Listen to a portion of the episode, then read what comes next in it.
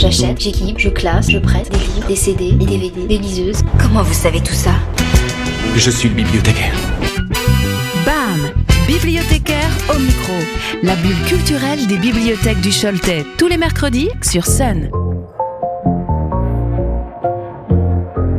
Salut, moi c'est Marie-Elodie et aujourd'hui je ne vais pas vous parler de manga mais d'Orelsan.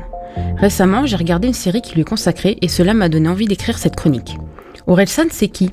C'est Aurélien Contentin, né le 1er août 1982 à Alençon. Orelsan y passe sa jeunesse, il écoute du rock et du métal. Mais c'est à Caen, où ses parents déménagent quand il a 16 ans, qu'il se découvrira une passion pour le rap. Il va rencontrer ceux qui deviendront ses meilleurs potes et les piliers de son ascension, Gringe, Scred et Ablaye. Dans son petit appart, ils rappent, ils écrivent, composent et s'amusent à tourner des clips. En 2006, son premier clip, Ramen, apparaît sur YouTube, puis un autre, Saint-Valentin, une satire qui fera pas mal de bruit et attirera beaucoup de monde sur son compte MySpace. Pourquoi Orelsan? En 2008, où sa carrière commence à prendre forme, il veut déposer à la SACEM le nom d'Aurel, mais ce nom est déjà déposé par lui-même. Il se fera donc appeler Orelsan, Aurel comme Aurélien et San comme le suffixe japonais qui veut dire monsieur. San, ça veut dire trois. San, ça veut dire monsieur. San, j'ai mis la moitié de ma vie pour savoir ce que je veux. En 2009 sort son premier album, Perdu d'avance, en collaboration avec Scred et Ablai et Gringe Jamais très loin, qui sera disque de platine. Orelsan séduit par ses punchlines provocantes, créatives et directes. Une tournée prévue, l'album s'annonce comme un immense succès. Et puis survient la chute. Les médias ressortent la chanson Sale pute, écrite en 2006, où Orelsan va faire la une des médias pour une chanson complètement sortie de son contexte. Un rappeur, c'est quoi? Moi, la première, je pensais qu'un rappeur ne chantait que son vécu, que sa vie, ses histoires, ses expériences. C'est oublier qu'un rappeur est un être humain qui rêve et imagine, c'est avant tout un créateur. Et Orelsan était loin d'imaginer la polémique que ferait cette chanson, qui est juste une fiction, sans faire passer de messages de haine ou de violence. On ne comprend pas Orelsan, et Orelsan ne comprend rien à ce qui lui arrive. Après ce revers et une série de concerts annulés, il se fera oublier pendant quelques temps. Et puis il revient en 2011 où il collabore avec le réalisateur David Tomaszuskin qui gravite dans un univers bien différent. Il entre en scène avec le clip Raelsan aux allures de Batman et annonce son grand retour. Un mois après, l'album Le Chant des Sirènes sera double disque de platine et lui offrira son premier concert au Zénith de Paris.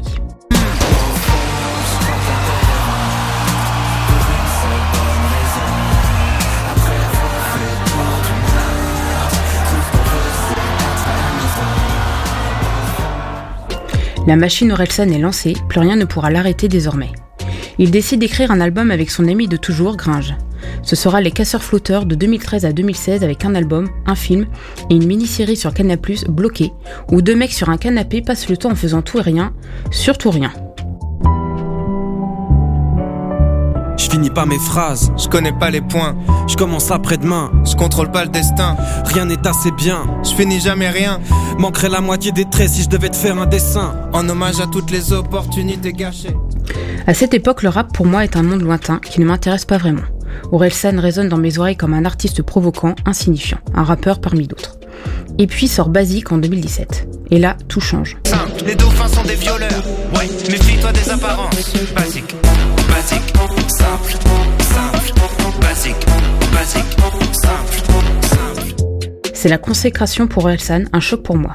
Je comprends ce que ce gars raconte, j'aime ce qu'il dit, ça bouge, je danse, j'adore. Enfin, un rappeur qui parle dans un rythme assez lent pour que je le comprenne. Ses textes racontent à chaque fois une histoire, c'est drôle, émouvant, triste, politique, percutant, beau. Je n'hésite pas longtemps à acheter son album. En me disant quand même, sérieux, tu vas acheter son album? Inimaginable. Il fera donc partie des rares rappeurs à trouver sa place dans ma discographie. J'adore Basique, mais également Des fêtes de famille, San, La fête est finie et bien d'autres. L'album devient disque d'or en trois jours, platine en une semaine, double platine en un mois. Il sera consacré trois fois aux victoires de la musique et finira en 2018 disque de diamant. En 2020, il fera une pause médiatique pour préparer son nouvel album. Ça tombe bien, c'est l'arrivée du Covid, autant en profiter.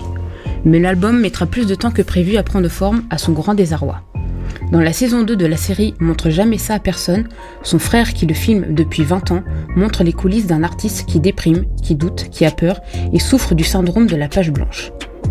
Mais il s'accroche et finira finalement à sortir son œuvre. Comme en 2017 pour son troisième album, il récidive en 2021 avec un clip et une chanson choc pour l'entrée de Civilisation, son dernier bébé. Ce sera l'odeur de l'essence à quelques mois des présidentielles et il n'y a pas de hasard chez Orelsan. Nouveau succès, deux nouvelles victoires de la musique, une reconnaissance importante pour lui. La quête sort en mars 2022, il y parle de sa jeunesse, de l'amour, de sa famille. Et maintenant Orelsan est à nouveau nommé trois fois pour les victoires de la musique en 2023. C'est un homme qui aime raconter la vie, dénoncer notre société. C'est un être sincère et gentil qui chérit plus que tout sa famille. Orelsan, c'est aussi une bande de potes qui l'ont toujours suivi et soutenu, qui font partie de son processus de création et qui me fait dire que sans eux, il n'y aurait pas d'Orelsan. Vous trouverez tous ces albums dans les packs de la médiathèque de Cholet et si ça vous tente de le voir en vrai, il sera en concert à Poupée en juillet 2023. Merci de m'avoir écouté et à bientôt sur Sun. Retrouvez les coups de cœur des bibliothèques du Choletais en replay sur le sonunique.com et l'application MySun.